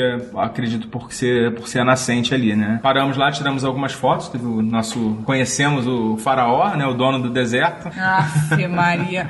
Chato tem tudo que é lugar, né? Brotou um lá do deserto pra falar que não podia descer no lugar que eles foram lá, ele, o. o Eu e o Bruno, meu amigo o Bruno, descemos pra tirar foto e um mala sem alça lá, francês, e resolveu reclamar com a gente porque a gente tinha descido e tava escrito lá que era pra não perturbar as aves, né? Não estava escrito que não podia descer. né? Era uma, inclusive era uma rampa que tava cheia de pegadas, né? Todo mundo descia ali pelo vídeo. E a gente botou o nome dele de Faraó, né? O dono do deserto, e por coincidência a gente encontrava com ele em tudo que era lugar. Mas ele era francês e a gente aproveitava pra falar mal dele em português, que aí se ele entendeu, ele não falou nada. É, assim, a gente acaba encontrando outros grupos, né? Outros vários grupos de, de outras empresas, né? A gente vai encontrando, porque o caminho é, é praticamente o mesmo, né? Então, esse faraó estava em um desses grupos. Mas depois a gente fala mais do faraó. A segunda parada do dia era um lugar que chama Arbol de Piedra, ou Árvore de Pedra, que são umas formações que parecem... Uma dessas formações, principalmente, parece uma grande árvore. E, assim, são esculturas feitas pelo vento em pedras.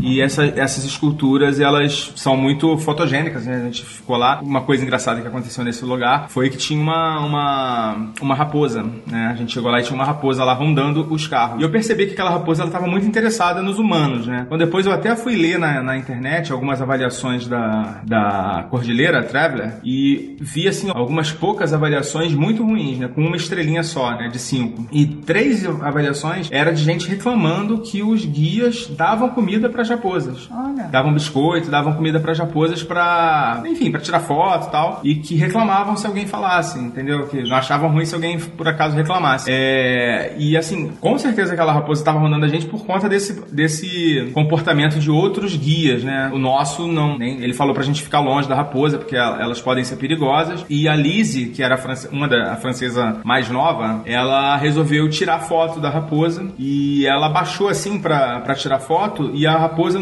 não sei se ela entendeu que ela ia dar alguma coisa, mas ela foi pra cima dela e chegou a, assim, conforme ela foi, ela conseguiu fazer umas fotos, inclusive bem, bem interessantes dessa, dessa raposa, né? Que ela chegou muito perto. É, e quando ela assim, ela percebeu que a raposa estava chegando muito perto, ela levantou, a raposa mordeu o pé dela, mordeu a bota dela, assim, deu uma mordida mesmo. Então, assim, é perigoso, né? E ela falou depois que a, que a. Eu falei assim, ah, ela foi brincar com você, alguma coisa. Ela falou, não, não, ela tava rosnando, assim.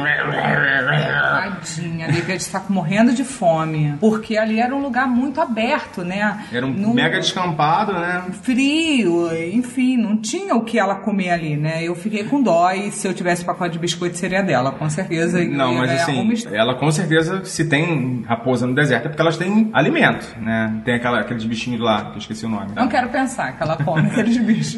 Mas ela com certeza se alimenta de alguma coisa, porque senão não teria, né? Então, assim, dar comida é um, é um comportamento realmente muito errado. É biscatia o nome do. Ah, biscate. Vamos falar já já. Depois da, da Arbol de Pedra, aliás, no primeiro dia a gente parou num lugar pra tirar foto, não sei se você lembra, que era o deserto de Dali, que era um deserto todo colorido, assim, tinha várias cores, uma montanha toda Ah, colorida. Lembro. É, esqueci de botar na pauta, mas é uma das, um dos lugares mais interessantes também do primeiro dia, bem, é, bem bonito. A gente tirou várias fotos lá, vou botar algumas no, no post. Aliás, esse post vai ficar bem, bem cheio de fotografia. Depois da árvore de pedra, foi na montanha de sete cores. A montanha de sete cores é só uma montanha, não, não é o deserto embaixo, né? Não era, era, inclusive era pro outro lado. A gente tava, quando a gente estava indo, o, o deserto era pro lado direito e a montanha pro lado esquerdo. Mas enfim, é, essa montanha, é, ela é muito, apesar de a gente não conseguir ficar muito perto, foi bom ter levado uma lente de 200 milímetros porque você consegue aproximar. Ela era bem distante, assim, bem distante mesmo. E assim, é, apesar de ser bem bonito, não é tão marcante quanto os outros locais que a gente passou. É, depois que a gente seguiu a viagem, passou des- dessa montanha, é, a gente entrou num desfiladeiro e assim, o tinha um, um córregozinho, assim, um filete de água, né? Que correndo assim pelo fundo de um desfiladeiro e tava congelada a água, logicamente, né? Então o carro ia andando e ia quebrando o gelo. Eu me senti num navio, assim, quebra-gelo. E, e, assim, o, o desfiladeiro foi ficando cada vez mais fundo, né? Assim, as paredes de pedra em volta cada vez mais maiores e o nosso guia falou que tinha uns animais ali que chamava que chamava biscatia. Lembra biscate, mas é biscatia. É, e assim, a gente ficou olhando, procurando e tal e não conseguia ver, né? Só via pedra, pedra, pedra. Até que ele parou em algum lugar, aí falou: ah, aqui tem algumas. Aí a gente fez exatamente o que, gente, que eu tava falando que não deve fazer com a raposa, a gente fez com as biscaias, que elas são fofinhas, né? É uma mistura de chinchila com coelho. Elas são lindas mesmo.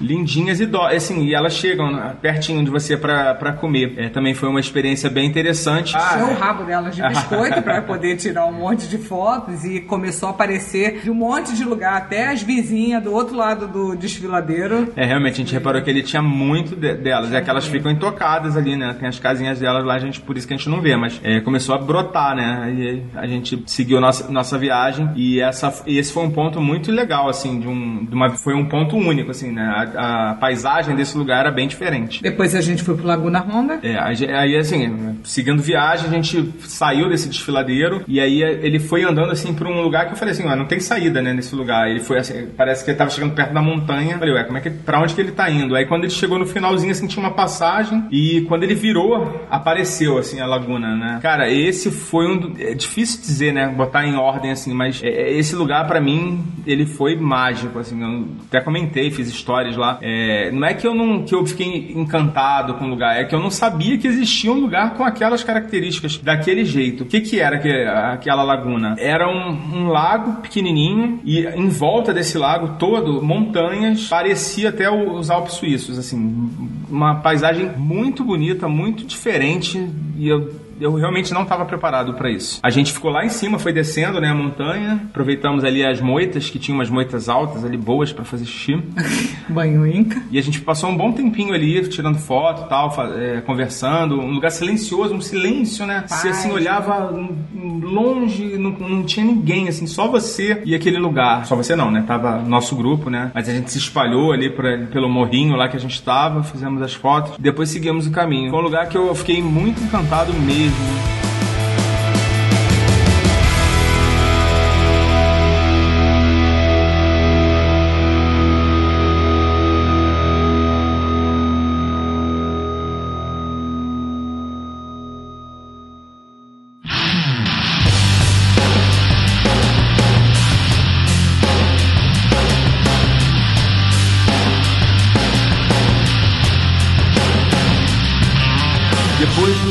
Laguna Onda, a gente foi para uma, uma outra passagem, que era uma outra lagoa. Depois eu vi que era. Eu até confundi os nomes depois quando, quando o Romar falou. É, depois a gente parou numa Laguna Hedionda, que parece um nome bem ruim, né? Mas é um lugar mais bonito ainda do que a outra, que era que tinha os, os flamingos. E também, assim, na beira de uma montanha gigante, nev- com, um com um topo nevado, refletindo no lago, assim, uma coisa deslumbrante mesmo, de verdade. E essa era a nossa parada pro almoço. Tinha o restaurante muito bonitinho, Ah, né? eu tava aqui me perguntando onde ia parar pro almoço. Nessa hora eu fui bem espertinha que eu não desci do carro. Eu vi que É. ele ia deixar numa distância muito grande. E deixou eu, mesmo. pouco minha vida, eu falei assim, dessa eu não vou cair. Aí eu falei, Romar, vou com você. E subi com ele, eles ficaram muito lá embaixo, mas muito. Via eles assim de longe, pequenininho, porque os restaurantes do almoço eram uns lugares que eu acho que ele alugava a mesa, né, pra gente almoçar. É, basicamente só usava mesa. Ele mesmo ia pra cozinha desse lugar, fazia o nosso almoço. Foi um almoço muito simples, né? Foi uns legumes, foi Esse foi do atum. Ele fez uma saladona Ele assim fez de atum. é, a salada de atum com cebola em volta, um arroz colorido e é, coca, né? Tudo no,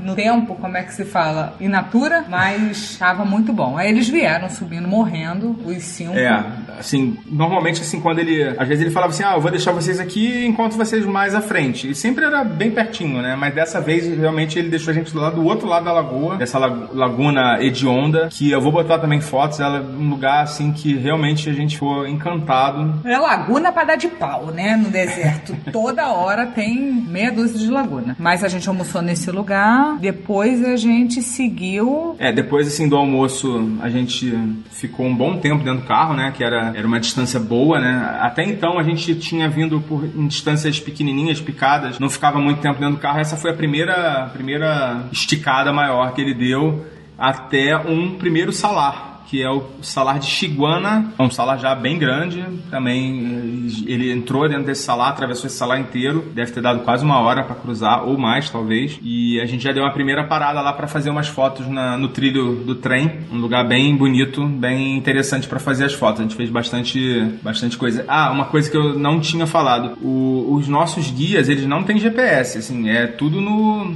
no olho mesmo, e assim, geralmente ele vai andando assim por uma estrada, e assim, no meio do nada, nada, assim, você não repara nada, não repara nenhuma curva, nenhuma. Nada, nada. Ele diminui a velocidade. Aí assim, ele diminui a velocidade e você fala, ué, o que, que tá acontecendo? Será que tá com algum problema o carro? Aí não, ele tá vendo que ele vai ter que sair. Aí passa uma pedrinha assim e pum, ele entra. É, é aquela referência dele. Então, assim, é tudo muito no. Esses caras têm que ter, ter muita experiência, né? E nesse dia do salar do Chiguana, ele falou assim: ih, eh, passei. Falei, caramba, vai voltar isso tudo? Não, mas ele tinha passado, sei lá, uns 50 metros do lugar que a gente ia parar para tirar foto, que era justamente numa ponte, é tipo uma pontezinha de trem é, no meio do salar, que era uma a linha do trem era um pouco mais elevada e tinha um pedacinho que tinha uma pontezinha, mas uma ponte baixa, assim, uma ponte de um metro mais ou menos de altura. E ali a gente a gente parou, ficou um tempinho ali e também foi mais uma. Nesse dia tava mais quente, né? Esse segundo dia, essa parte da tarde não tava ventando. No primeiro dia ventou muito na parte da tarde. Nesse segundo dia praticamente não tinha vento. Depois disso a gente foi para uma cidade chamada San Juan. Paramos numa numa merceariazinha lá de enganatura turista, né? Porque pelo visto aqueles preços absurdos que a mulher estava cobrando lá não, com certeza não são os preços normais lá, porque a gente sabe que o pessoal lá é muito pobre, não, ela não venderia absolutamente nada. Se ela cobrasse, por exemplo, 20, 20 bolivianos uma cerveja pequena, é muito dinheiro, entendeu? Para eles. E Pode não preços... beber cerveja também, né? Mas tem, tem, mas o tudo, não era só, eu tô dando um exemplo da cerveja, mas assim, tava tudo com preço. Não, lá era loja de turista mesmo, né? É. Não vendia arroz, feijão, vendia biscoito, vendia touca, cerveja. É, é, alguns souvenirzinhos e tal, mas tudo muito caro. Aí tinha umas cervejas, umas cervejas artesanais lá, e eu tava curioso para saber. Aí eu, eu comprei uma que era com folha de coca, ou chá de coca, sei lá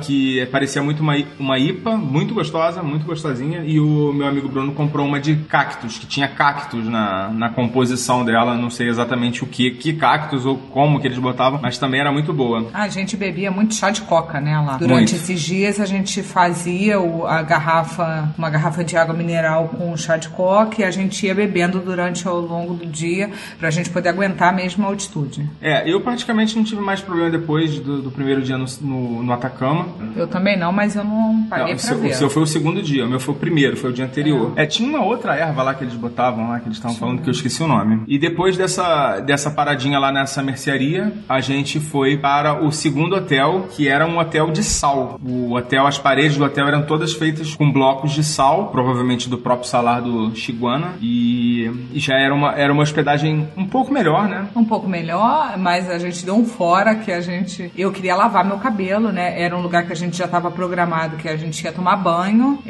chegou o dia do banho. Ah, então vamos lavar o cabelo, né? Eu e essa amiga, a gente foi perguntar se tinha como ligar o secador de cabelo, né? Porque eu levei minha escova modeladora, eu queria modelar o cabelo no deserto. E... Só ela, né? Só eu.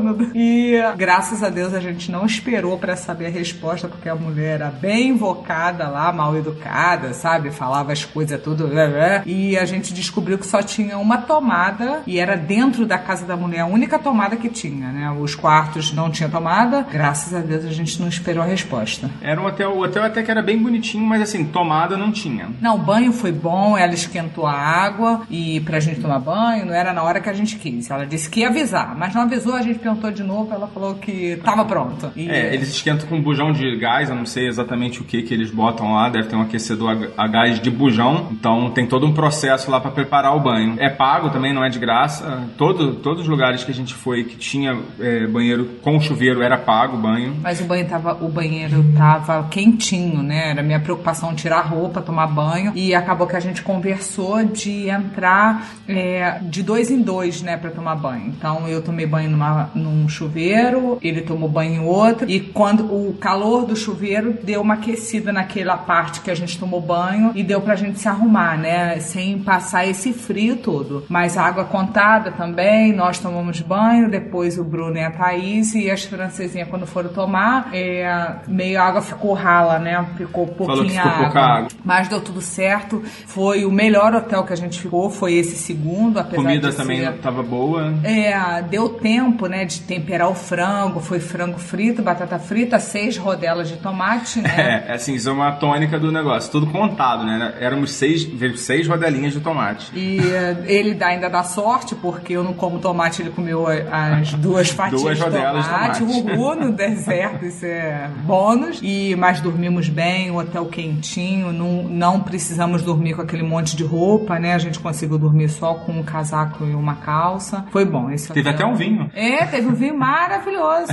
Eu Acho que o vinho mais vagabundo que eu já vi na minha vida, mas valeu pela, pela intenção. E a noite foi boa, dormimos bem, Sem saco de dormir nesse dia, sem né? saco de dormir. E aí a gente tinha que decidir se a gente queria amanhecer o dia seguinte no salar do Uni ou se a gente queria normal, fazer o passeio normal, né? Sair no 7 horas da manhã. E aí o grupo todo concordou da gente fazer, ter essa experiência de ver o sol nascer no, no salar. E para isso a gente teve que acordar às quatro e meia da manhã para sair às 5. Em ponto, tipo. Às cinco em ponto. Cinco em ponto, porque o caminho era longo, né? É, e realmente a gente chegou. Vou encurtar um pouco a história, né? Mas a gente conseguiu sair umas 5 e 10 mais ou menos. E a gente chegou no ponto lá que a gente parou pra realmente ver o nascer do sol. Já eram 7 e 10 mais ou menos. Ou seja, levou duas horas. Foi uma puta de uma esticada também. A gente já tava dentro do salar, né, à noite. E a gente olhando assim, pô, tá indo pra onde, né? Aquela coisa de não saber direito pra onde tá indo. E o nosso guia, naquele esquema, né, de andar e de repente diminui a velocidade e vira e depois de repente muda de trilha. Que lá não tem estrada, né? Dentro do salar não tem estrada. Você vai andando por trilhas, né? E assim, tem várias trilhas. Tem trilha pra tudo que é lado. É, e eu não sei, não faço ideia de como que eles se realmente se. como que eles se. É, a se gente até orientam. chegou a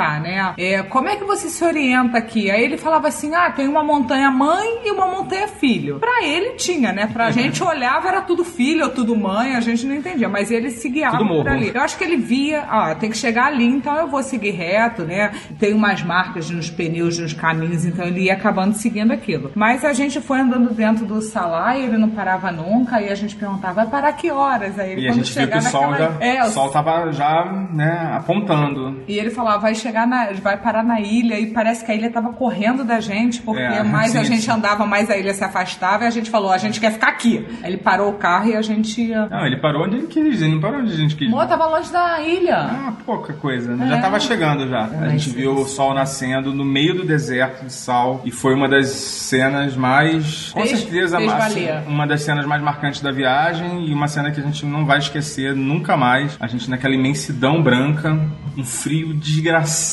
Ai, era terrível, porque a gente queria ficar do lado de fora, né? As fotos maravilhosas que faz. Até onde teu olho alcança é branco, o sol nascendo, mas não dava pra ficar do lado de fora. Aí entrava um pouquinho, esquentava no carro, saía um pouquinho. E foi onde a gente fez o nosso primeiro vídeo, né? O Romar fez o nosso primeiro vídeo e ficou assim um espetáculo. E com muito carinho ele fez esse vídeo com, com, as, com a gente, né? Nós seis fizemos o vídeo, foi muito bom. E depois dali a gente foi Pra ilha.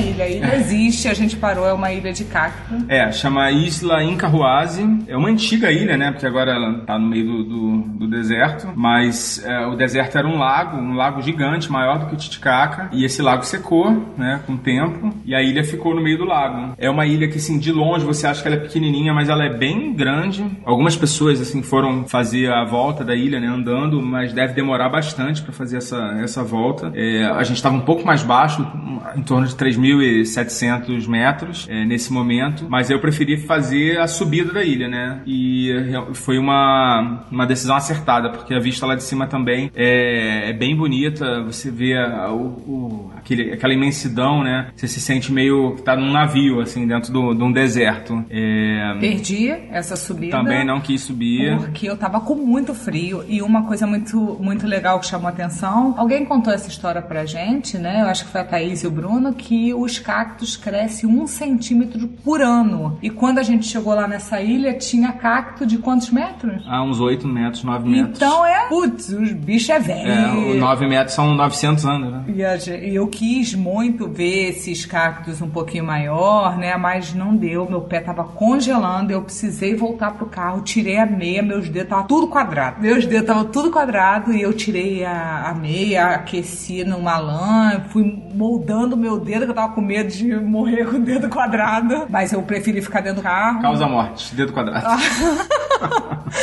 e o nosso café da manhã foi servido ali também, né? Foi, foi. É, a gente tomou café ali na, na, na- entrada principal da ilha, né? Tem umas mesinhas. Tem umas mesinhas com as bandeiras, né? É, dos países. com, com um banquinho, mas é um banquinho que gela a bunda num grau que você prefere tomar café em pé. Porque é frio, é frio de manhã, é muito frio. É, esse último dia, eu achei que o primeiro dia ia ser o dia mais frio. Errei, foi o terceiro. É, o terceiro A gente tava no lugar mais baixo e tava, sei lá, eu acho que tava realmente mais frio porque essa primeira, essa manhã foi muito doída, né? Muito sofrida. Foi. A gente acordou muito cedo, né? E ficou muito tempo em lugar aberto. Então ficou sofrido. Deixa eu contar a história da bota. Conta. Ah, uma amiga minha, eu sou dos empréstimos, né? As pessoas me emprestam as coisas, eu empresto, tá tudo certo. E uma amiga minha, Lu, querida, ela falou assim: Amiga, eu tenho uma bota pra te emprestar e vai lá buscar. Eu fui buscar no dia da nossa viagem. E quando eu olhei a bota dela, a bota dela era creme, off-white, né? Era, um, era uma cor bem clarinha. Ela falou: Só usei uma vez. Não eu fui faço pro. ideia de Off-White. Você não entendeu, amor. É, eu fui só uma vez com essa bota pro Chile, né? Eu fui pra neve com ela, ela tá novinha. Quando eu olhei aquela bota, aquela bota linda, clara, eu falei, putz, vou acabar com a bota da bicha no deserto, não vou levar. Aí ele ficou insistindo, leva, leva. Não, vou com a bota da minha tia, porque é velhinha de guerra, já conheço, já viajei outras vezes. Uma bota preta, se ela ficasse encardida, não teria problema, porque minha tia é sangue.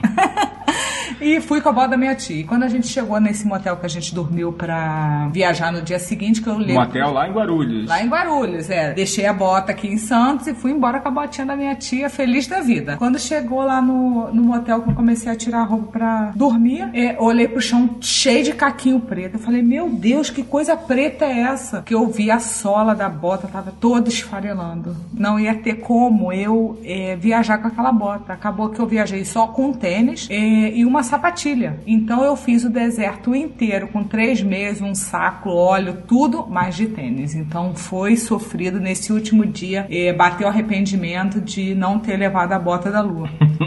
Precisa de uma bota. Não façam de Não, tênis. é, bota é fundamental. E a gente até procurou algumas, né, pra comprar no caminho, mas fala aí, acho que a gente achou? É, ou achava aquele sapatinho bem fininho, né? Ou então achava bota 800 reais. Aí eu falei, ah não, 800 reais é pesado pra gente. E Mas vamos... é melhor do que perder o dedo, né? É verdade. não, na hora que eu vi meus dedinhos quadradinhos, eu acho que os 800 reais valeu a pena. Mas foi só essa vez e tô com pé. Bom, depois da, da isla, a gente parou mais uma vez no deserto e foi onde a gente fez mais fotos e mais vídeos, né? Eu já tava mais quentinho também, né? Tava, tava bem mais quente. É, o sol já tava Mais mais, alto. pezinho e daí a gente fez o segundo vídeo, né? Que foi o vídeo Segundo da... vídeo, um monte de foto. E um monte de foto, Romar de novo ele com o maior carinho com a gente, com a maior paciência. E tudo foi feito nesse ritmo, né? No nosso ritmo. Ele nunca falou assim pra gente, vamos, vamos, vamos. Não, a gente ficava até realmente o frio cortar e a gente querer entrar. Mas ele botou o tapete do carro no chão, ele deitou no chão pra tirar nossas fotos, é, para dar esse efeito de um tá grande, outro tá menor, né? É, tirar de novo a foto. Que a gente, eu acho que foi no primeiro dia que a gente já tinha tirado foto com o dinossauro, né? Tinha. E de novo a gente tirou Do com... deserto de Dali. Isso. Aí, de novo, a gente tirou foto com o dinossauro. Ele tem um dinossauro no, no carro pra fazer esse efeito. A gente tirou dessa vez no gelo e foi muito legal. No sal. tá? No sal. Eu invento que é gelo, porque Mas é idêntico. é muito parecido. E as pessoas falam assim: você não ia pro deserto? Como é que tá tirando foto na neve? Eu falei, é feito. Essas fotos foram as fotos que ficaram mais legais e o vídeo também ficou sensacional. Eu não publiquei ainda os vídeos. Ai, publica. E ficou muito legal. E ele, nesse vídeo da lata, ele aparece, né? Ele é o gigante. Ele... Ele é o nosso é, diretor de é, fotografia e ator. E ele bota música nos vídeos, é muito legal, muito. Esses vídeos foi, ficou massa demais. Então assim terminou a nossa passagem pelo Salar. E assim, é, o, o Salar era o motivo da viagem e ele faz tudo valer a pena, né? Ele faz, ele é espetacular realmente. Ele, quando você chega no, naquela imensidão de sal, você fala assim, ai, valeu, né? Porque é uma experiência única mesmo, é um encontro. Porque na, na viagem toda, você vê o grau de pobreza, mas você vê as belezas muito natural, então é realmente uma experiência para ficar no coração. Ainda no Salar, é, a gente parou naquele hotel de sal, que tem um hotel de sal dentro do Salar, não é um hotel. Na verdade, assim, na cidade de San Juan, que é- foi onde a gente passou a noite anterior, tem alguns, algumas hospedarias, né, não são hotéis também, de sal, né? Que são feitas de sal. Mas esse fica dentro do Salar e ele tá desativado. Segundo o Romar, por conta de, de contaminação, não sei se da água, enfim. Então tem esse hotel desativado lá, que praticamente hoje é uma lojinha de souvenirs e restaurante também, né? É, tem. Alguém falou, né, que ah, bebeu alguma coisa naquele bar lá que tava aberto. Sim, e Mas do a lado. gente não viu, nem ele aberto. É, a gente só deu uma voltinha rapidinho por dentro, porque do lado de fora tinha coisa mais interessante. É, tem o Monumento das Bandeiras, tem várias bandeiras de vários lugares do mundo, países, cidades, time de futebol. Não teve um flamenguista pra pendurar é, uma bandeira deixar lá, um, gente. um- deixar um apelo aí pra algum flamenguista que for pro salário, leva uma bandeira pra pendurar no, no, no Monumento das Bandeiras, porque tem, tem bandeira do, do Palmeiras e do Grêmio, né? Acho que a gente viu lá a bandeira do, do, do Palmeiras e do Grêmio, e não tem uma bandeira do Flamengo, isso é um absurdo. É um absurdo. Queria ter Eu- impresso uma ali pra- de papel ali pra Quase quis voltar pra botar a bandeira lá, mas não. E também se alguém puder levar uma bandeira do Brasil, porque a que tem lá tá bem sofridinha. Ah, é. Deve ter sido do último rally, né? Que alguém pendurou, será? sei, não tá sei. sofrida a bandeira lá. Bom,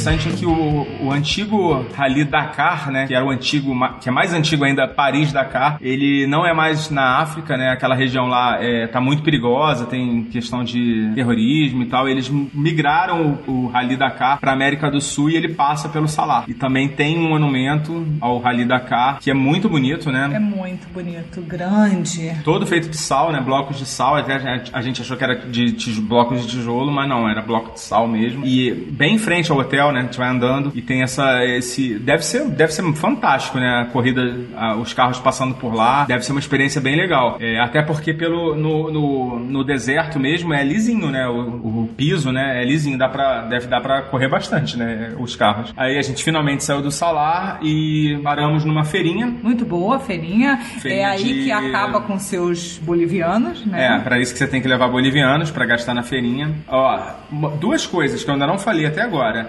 Até esse exato momento, nenhum sinal de telefonia, de 3G, de 4G, de Wi-Fi tinha pago no primeiro dia, mas era muito ruim. Então a gente já sabia que era muito ruim, não contratou. As francesas contrataram. Só a, A Marie- Mary, Marie. É, a Marie que porque era aniversário do noivo dela e, a- e o cara cheio de 9 horas pra colocar a senha, tampando pra botar a senha no celular dela e eu acho que foi 10 bolivianos por 15 minutos, né? Não, era um tempinho Era- maior. era mas, um é, mas a conexão, assim, imagina. É, cara. no instantinho ela falou que Lugar que tinha não tem falar luz. e voltou pro quarto, mas enfim, eu fiquei muito de boa. Eu já fui preparada, já tinha avisado minha mãe que tava com as crianças que a gente ia ficar sem comunicação durante quatro dias, mas eu vou te falar que o homem sofreu sem celular.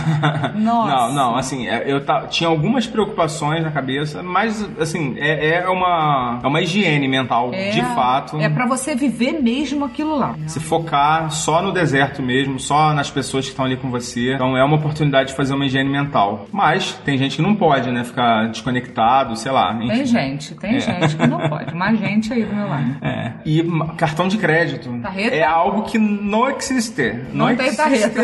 Não conte com cartão de crédito nem no Atacama. É, a agência já não aceitava, a gente levou os dólares né, em papel mesmo pra pagar lá. É bizarro, porque na Bolívia, assim, tudo bem, né? Mas no Chile também tem, tem muita restrição pra uso do cartão. Então, assim, leve dinheiro. Leve ou reais pra trocar por dinheiro ou dólar pra trocar por, pela moeda deles. E na, na Bolívia mais ainda, né? E nessa feirinha ela tem várias barraquinhas, tem uma sopa de amendoim que a gente não provou, né? Mas Não fiquei com ficou- vontade de provar, não. A gente ficou meio curioso de como seria, mas a gente não teve coragem. E teve de novo as cervejas artesanais, e dessa vez estava por 15 bolivianos. 15 bolivianos. Né? Tava um pouquinho mais barato. Aí a gente compra umas, umas, uns presentinhos, umas lembranças.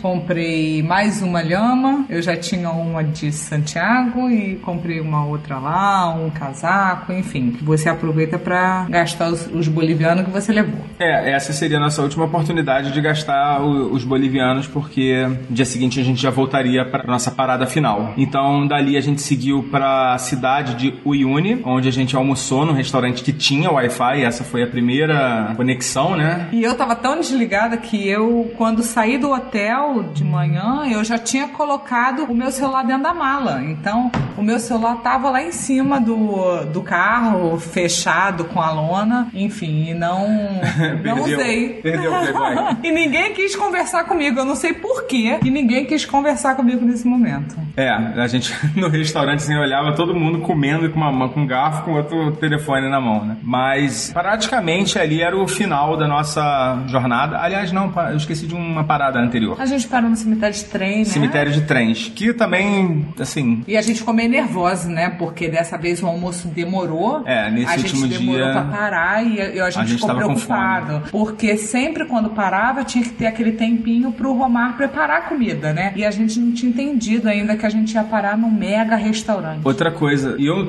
eu praticamente não comi no café da manhã lá na. Só tomei um negocinho lá tal. Ai, nesse café da manhã teve bolo, né? Teve cereal com Danone. Foi um café da manhã mais arrumadinho que o Romar fez. Pois é, mas, eu, eu fiquei- fui subir lá a, a ilha. É, foi fofocar com um cara de moto que ah, tava fazendo deserto vindo de Minas, né? De moto.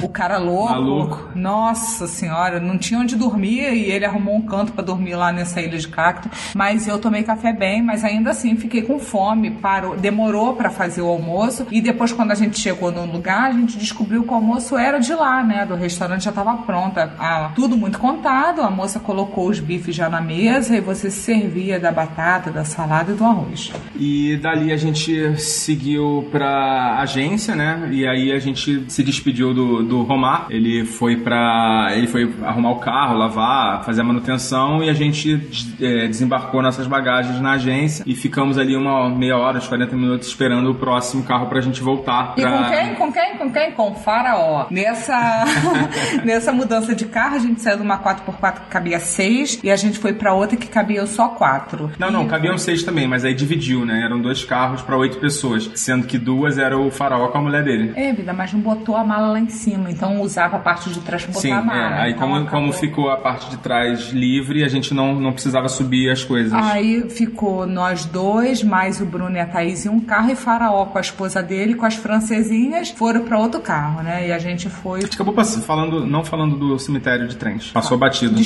não, é porque, na verdade, é bem isso mesmo, né? É meio esquecível, né? Não, não foi uma coisa É, que marcou, assim. o cemitério de É só um lugar pra tirar foto. de coisa velha, sabe? Você ainda fica com medo de subir naquelas coisas enferrujadas. Ele pede pra não subir, mas acaba que você entra nos vagões, né? E é sujo, debaixo dos trens tem muita sujeira. Enfim, não é um lugar que não ficou marcado é, é o cemitério de trem. É, as fotos ficam boas porque você tira foto da janela do trem, mas é, se não tivesse também Pois é, então ali a gente depois foi almoçar, como já falamos do almoço, e Fomos pra agência. Ione, Vocês foram dar uma volta lá na cidade. Ai, aí. Linda. Linda, porque Romar falou que a rua era muito agradável e a gente foi e eh, tinha nada, né? Tinha umas lojinhas de coisa cara, um povo vendendo empanada, Alguém querendo comprar alguém chocolate. querendo comprar comprar chocolate. Eu nunca andei tanto na minha vida pra conseguir um chocolate pra Thaís, porque ela olhava pro chocolate, era os mesmos que tinha aqui, ela falava, ai, não é esse.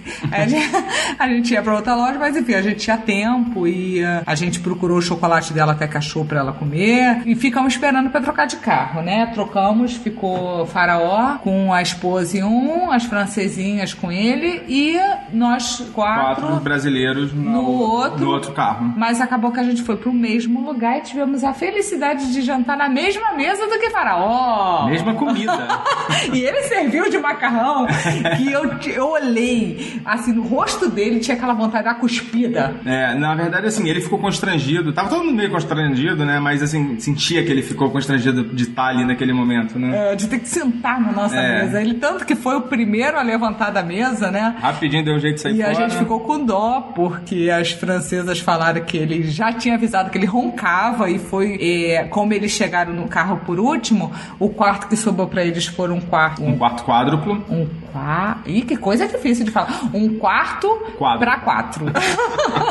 e eles ficaram juntos, eu fiquei com uma dozinha delas, né? Mas é, oferecemos o saco de dormir, oferecemos pra ela ficar no nosso quarto, mas ficamos no quarto com duas camas de solteiro, cada um dormindo no seu quadrado, mas eu A mesma coisa, o Bruno e a e Thaís. a Thaís também ficaram num quarto pra dois e. E eu, a francesada ficou no mesmo quarto. É. E assim, pra- parece que foi melhor pra eles isso, porque a gente, eles, eles falaram que dormiram bem, a gente dormiu mal. É muito frio nesse Esse hotel. hotel. a gente ficou em cima, né? Nos quartos em cima, eles ficaram no quarto embaixo. Com certeza os quartos de baixo, de baixo eram mais quentes. E nesse hotel a gente teria a possibilidade também de tomar banho, né? Seria um outro banho que a gente. Mas o hotel ele dava aparência de ser sujo, né? O banheiro né? gasto, Banheiro, assim, um cheiro velha. assim de ranço. Aí a gente, ah não. E era um dia assim, já tava acabando, né? Você só quer ir embora. Tanto que a gente dormiu com a roupa que a gente passou o dia, a gente não mexeu na mala, a gente queria ir embora. E, É, e pra chegar lá já foram três horas, né? Depois É, do, do então. almoço lá da, da cidade do Iune, a gente já ficou lá, já, já, demorou três horas pra chegar assim numa cidadezinha no meio do nada. E foi uma viagem é, ruim, né? Porque como saiu alguns carros juntos, tinha caminhão na estrada, a impressão que tinha é que você tava viajando comendo poeira literalmente. E Você tava, né? Porque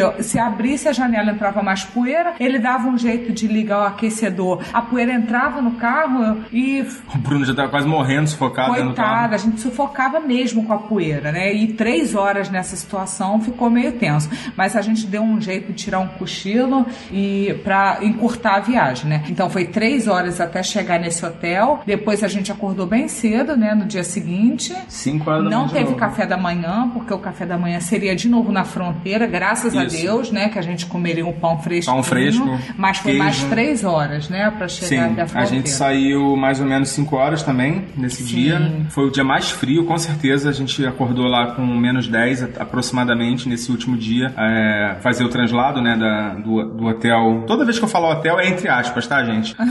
Até a fronteira, né? E fez uma paradinha, né, naquele mesmo lugar que tinha a, a Ah, é. piscininha. ó. Se alguém a- quisesse no banheiro dos buraquinhos, mas eu e Thaís não saímos do carro, é, os meninos saíram, e mas logo voltaram pra gente poder. Esse seguir. dia tava tão frio, tão frio, tão frio que ah, o ar quente do carro ele fica virado pro vidro, né? Para não não é, não é só pra não embaçar, não, é para o vidro não congelar. e o, o, lado do carona tava, tava todo embaçado, que eu tava achando, mas quando eu passei o dedo era gelo e as janelas do carro inteiro tava tudo congelado. Foi realmente uma experiência bem fria e assim, né? A gente chegou na fronteira, fronteira cheia pra caramba, demoramos um meio tumultuada pra fazer os procedimentos de, de aduana e Um frio da penca e os policiais bolivianos quer que a gente do lado de fora da casinha. É, a, a casinha era muito pequena mesmo. Mas né? dava todo mundo, porque com calor, com frio, cabe todo mundo. E ele ficava falando, só dois, só dois. Só dois, aí só podia entrar dois, a galera no frio, a gente também ficou um tempão lá na fila do lado de fora, o frio do cacete. E Países assim. do Mercosul não paga. É,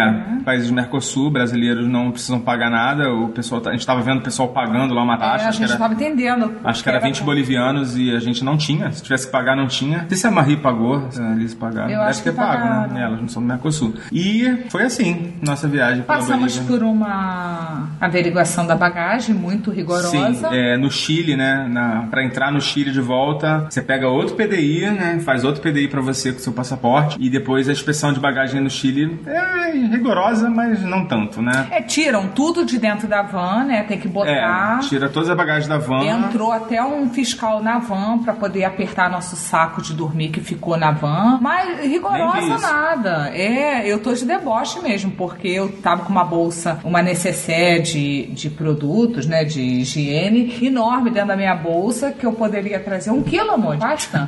Mas não trouxe e ele Quilo nem de viu.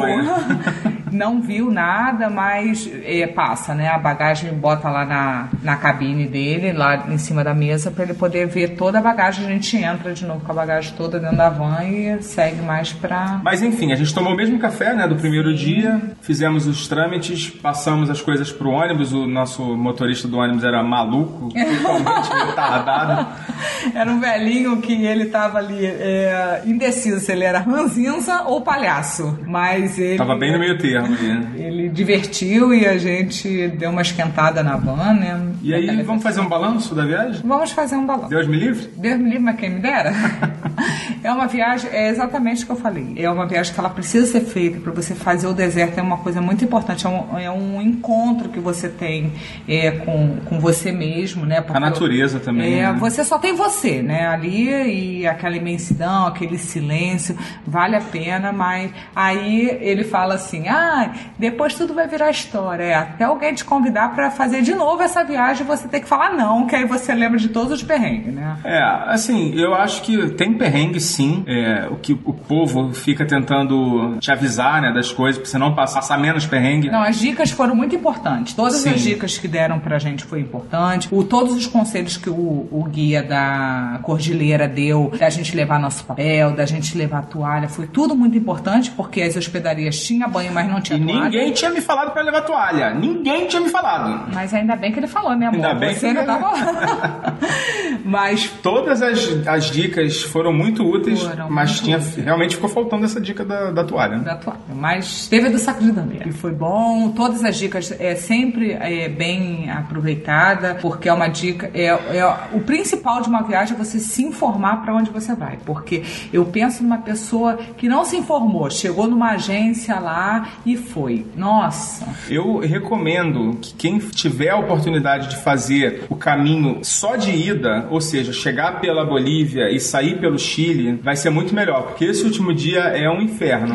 É, é desnecessário. Esse último dia, praticamente você só tem atrações, né? Vamos dizer assim, na parte da manhã é, e o cemitério que é totalmente dispensável pra mim, né? Eu não achei nada demais. E depois é só você voltar, né? Poderia então ter é ido só pro salário e voltado direto pro Chile. quem, tem- quem tiver a oportunidade de ir para Bolívia é, e contratar o passeio só de ida para o Atacama na cidade do Uyuni, além de ter uma experiência que vai ter tudo, que vai passar por todos os lugares que a gente passou e vai pagar menos, é muito mais barato. É muito mais barato. Não que seja caro, né? É, o- a gente pagou cada um 235 dólares pra Cordilheira e aí nesse valor tá incluído tudo: transporte, comida e hospedagem. Só não tá incluído Os a- as comprinhas, banheiro. né? É, e essas coisas que a gente paga por fora. E, enfim, não é caro, mas se você tiver a oportunidade, você vai economizar um dia da volta, vai pagar menos e vai ser mais feliz. Sim, com certeza. Mas se não tiver o jeito, faça esse passeio desse, desse jeitinho que a gente fez, porque você com certeza não vai se arrepender. É, acho que é muito difícil alguém se arrepender de ter feito isso, a não ser que realmente não tenha muito contato, não tenha muita necessidade de ter essas experiências mais raiz. Valeu a pena, sim. Foi uma experiência única. É, foi uma, um... As, as imagens que a gente tem, né? Que a gente guarda daqueles lugares, é realmente é, supera as expectativas, supera as fotos que você vê na internet. Você viver é muito diferente. E foi isso. Essa foi a nossa experiência na Bolívia. Mas se arriscou tanto, tanto, tanto. Porque uma hora dessa tava aí sozinho no dia dos namorados. É ruim. É quem, quem não arrisca não petisca. É, bom, a gente vai parar o- esse episódio por aqui e a gente volta pra falar do Atacama e, do, e da Argentina. Ele volta. Você também volta. Tem que gastar mais uma carta? Sim, um beijo. É isso aí, galera. Semana que vem tem mais.